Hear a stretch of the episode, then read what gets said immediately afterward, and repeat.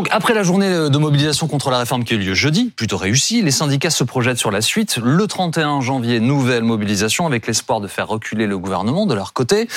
Quelles actions, quel blocage à venir, quelle réponse du gouvernement? Nous allons faire le point. Euh, Céline, évidemment, les, syndicats qui espèrent transformer le premier essai. Oui, après une forte mobilisation jeudi qui s'est globalement déroulée dans le calme, plus de 2 millions de manifestants disent les syndicats, 1 million 120 000 selon la police pour cette première journée de mobilisation. Si on compare avec fin 2019, la contestation contre le précédent projet de réforme des retraites, c'est beaucoup plus. C'est 300 à 500 000 manifestants de plus euh, que le premier jour de la mobilisation de 2019. On est en fait, en termes de nombre de manifestants, au niveau de 1995, quand Alain Juppé avait voulu réformer les régimes spéciaux. Plus dure contestation depuis mai 1968. Euh, jusqu'à 2 millions de manifestants dans la rue selon les syndicats, 1 million selon la police le 12 décembre 1995. On était donc jeudi à des chiffres équivalents. À l'époque, Alain Juppé avait dû reculer devant la rue. Mais on est aussi sur des chiffres qui peuvent être rapprochés de 2010, sous Nicolas Sarkozy, contre la réforme qui a repoussé l'âge de départ à la retraite de 60 à 62 ans. Au plus fort de la mobilisation, il y avait 3 500 000 manifestants selon les syndicats, 1 million selon la police. Mais l'exécutif, là, n'a pas reculé et la réforme est passée. mais la différence fondamentale avec ces deux dates, c'est qu'à l'époque, les gouvernements et les candidats n'avaient pas prévu de réforme des, retraites, on va en reparler. Euh, des manifestations donc importantes jeudi. Et pas uniquement dans les grandes villes. Hein. Dans quelques 200 villes, effectivement, donc des grandes villes, mais aussi des villes moyennes, des villes petites. Imagine ici de Draguignan dans le Var, d'Abbeville dans la Somme, de Saint-Nazaire en Loire-Atlantique, de Périgueux en Nouvelle-Aquitaine. Et on a quelques chiffres de la police et des préfectures. À Alès, par exemple, il y avait 7000 manifestants. À Châteauroux, 8000. 9000 à Angoulême, 13 600 à Pau. Je vous donne un exemple, c'est Guéret dans la Creuse. À Guéret, il y a environ 13 000 habitants. Et selon la CGT, il y avait jeudi 4000 manifestants dans la rue. C'est énorme. Mm. Alors, ce que le gouvernement scrute également, c'est le profil des gens qui manifestent. Oui, et les chiffres, l'ampleur de la mobilisation montrent que parmi les manifestants, il n'y avait pas seulement des syndicalistes ou des personnes syndiquées. Ça allait bien au-delà, et c'est ce que nous disent euh, aussi nos reporters qui étaient sur le terrain pour couvrir les manifestations à Paris, par exemple. Écoutez Dominique Marie.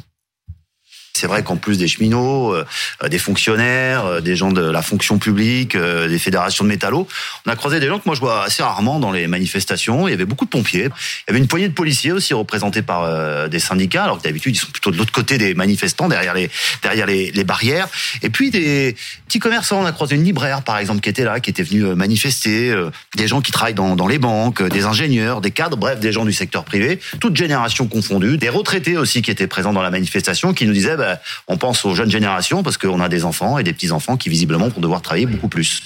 Et il y avait aussi dans les cortèges des personnes qui manifestaient euh, pour la première fois depuis longtemps, voire pour la toute première fois de leur vie. Écoutez.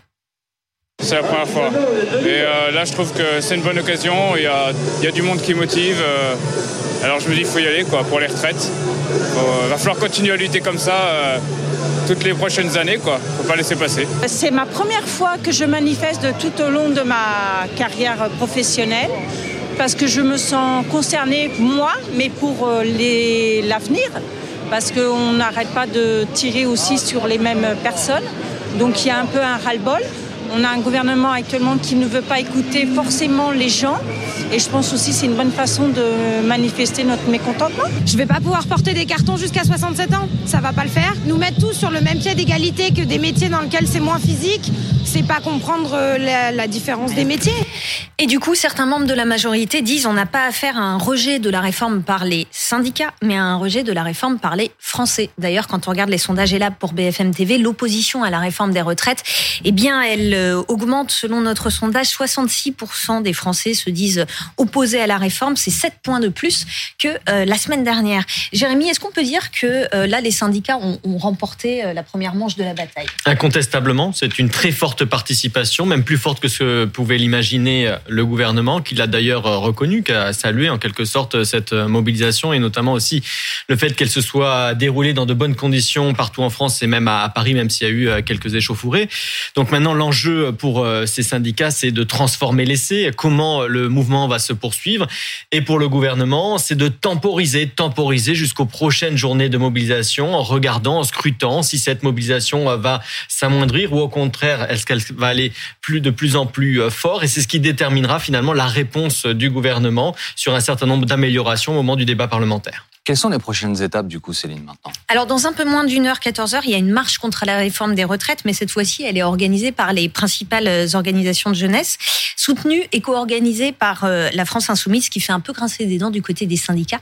On écoute Philippe Martinez, qui était sur votre plateau hier soir c'est pas le moment de, de, de, de, se, de se diviser, de se dissocier. Euh, il a raison, Jean-Luc Mélenchon. C'est, c'est, ça fait pas 15 ans, ça fait 12 ans que l'ensemble des organisations syndicales n'ont pas été ensemble dans un mouvement. Essayons de travailler ensemble et pas de proposer. Euh, Donc il n'aurait pas dû soutenir ou co-organiser? Il fait ce qu'il veut. Mais il vous embête là, il vous embarrasse. Il complique la situation pour vous. Vous savez, vu la mobilisation d'hier, euh, tout le monde avait compris quelle était la date importante de la semaine. Les syndicats, eux, ils ont annoncé une nouvelle date de mobilisation. La CGT et d'autres syndicats voulaient une date rapprochée de la première, mais la CFDT a plaidé pour laisser passer un petit peu plus de temps. Nous sommes unis et déterminés à faire retirer ce projet de réforme des retraites. C'est pourquoi l'intersyndicale appelle à une nouvelle journée de grève et de manifestation interprofessionnelle le 31 janvier. L'intersyndicale se réunira le soir même. Et en attendant le 31 janvier, les syndicats appellent à multiplier les actions. L'intersyndicale invite la population à signer massivement la pétition et appelle à multiplier les actions et initiatives partout sur le territoire, dans les entreprises et services, dans les lieux d'études, y compris par la grève, notamment autour du 23 janvier, jour de la présentation de la loi au Conseil des ministres. Elles appellent les salariés et les jeunes à préparer des assemblées générales pour discuter des poursuites de la mobilisation. Alors justement, à quelles actions, à quel blocage faut-il s'attendre ces prochains jours? On va regarder du côté des raffineries. Il y a eu la grève donc euh, de ce jeudi, mais la CGT Pétrole a déposé aussi un préavis de grève de 48 heures le 26 janvier et de 72 heures même le 6 février et menace d'une grève dure et illimitée si le gouvernement ne recule pas. Alors le mouvement va-t-il se durcir? De son côté, la CGT Énergie a acté la grève reconductible. À quoi faut-il s'attendre? Écoutez la réponse de Fabrice Coudour. Il est secrétaire fédéral de la CGT des mines et de l'énergie. Des moments forts sur les dates des 26, 27 euh, janvier, mais aussi 6, 7 et 8 février. Donc la grève reconductible pour nous, elle est actée. On ne s'interdira rien, comme on le dit depuis le début. Euh, tout sera mis en débat dans les assemblées générales. De la coupure, la baisse de production, mais notre cible, je le répète, c'est pas les usagers, certainement pas, euh, puisqu'on se bat pour l'intérêt général. Mais nos, actions qui seront mises en débat, c'est aussi la gratuité, euh, la gratuité euh, peut-être symbolique des hôpitaux, des écoles, de, certaines collectivités. On va mettre en débat tout ce qu'on a dans nos possibilités, dans, dans la maîtrise de l'outil de travail que qu'ont les électriciens et gaziers. Euh, pour, euh, pour monter le rapport de force et pour faire comprendre au gouvernement, puisqu'on est des porte-voix de, de, la colère, que, que la réforme, on n'en veut pas, tout simplement. Notre cible, ce ne sont pas les usagers français. Est-ce que finalement, la limite des syndicats, Jérémy, c'est de ne pas entreprendre des actions qui pourraient être impopulaires?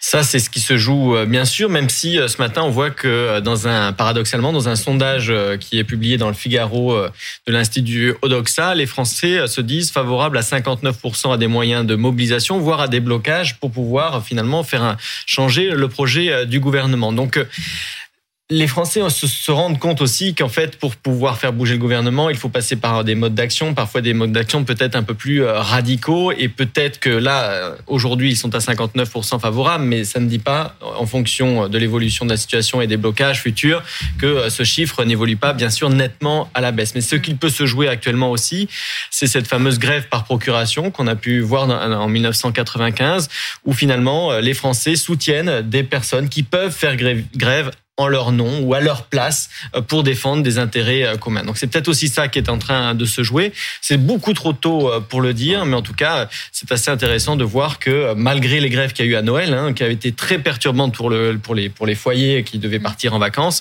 malgré tout, on valide un certain nombre de, de, de modes d'action et notamment les blocages. Euh, la mobilisation est importante, on l'a dit.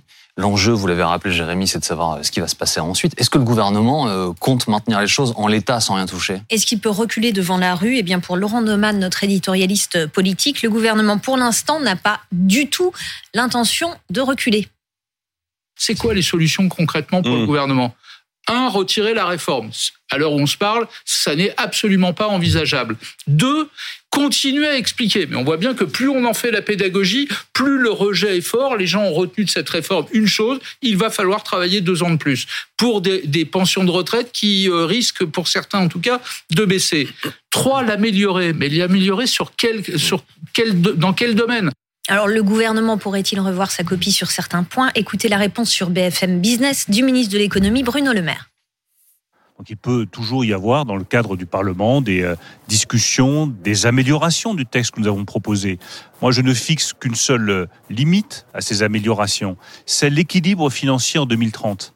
Toutes euh, les ouvertures, toutes les discussions sont intéressantes, toutes les propositions sont utiles, mais elles doivent s'inscrire dans un cadre financier qui garantit le retour à l'équilibre en 2030. Pour moi, c'est un point absolument fondamental de cette réforme.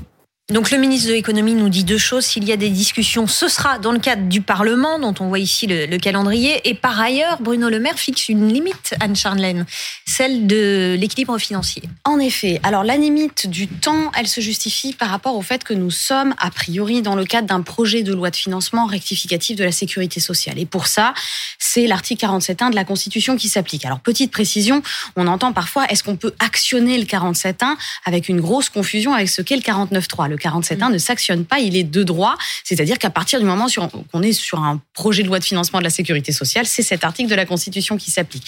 Donc ce délai s'applique avec une petite incertitude, comme là c'est un projet de loi rectificatif, on s'est dit peut-être qu'on va laisser un petit peu plus d'air à la discussion, mais a priori la décision du Conseil constitutionnel de, de 86 a tranché le débat, ça s'appliquera aussi, on aura 50 jours. Donc un débat très limité, notamment à l'Assemblée nationale, où c'est ici d'ailleurs que se cristallise euh, la plupart des oppositions, parce que l'Assemblée nationale n'a que 20 jours pour se prononcer, voire même avec un délai sanction, puisque l'article 47.1 nous dit bien que si l'Assemblée nationale ne s'est pas prononcée, on peut d'office basculer vers le Sénat. Et est-ce que ça peut être l'intérêt du gouvernement de faire trancher cette réforme plutôt par le Sénat? C'est vrai que le Sénat a l'air pour le moment de plutôt suivre la majorité, moins que l'Assemblée nationale. Donc il y a en effet un débat, mais un débat qui est contraint. Alors on sait que la majorité ouvre quand même quelques plans de discussion.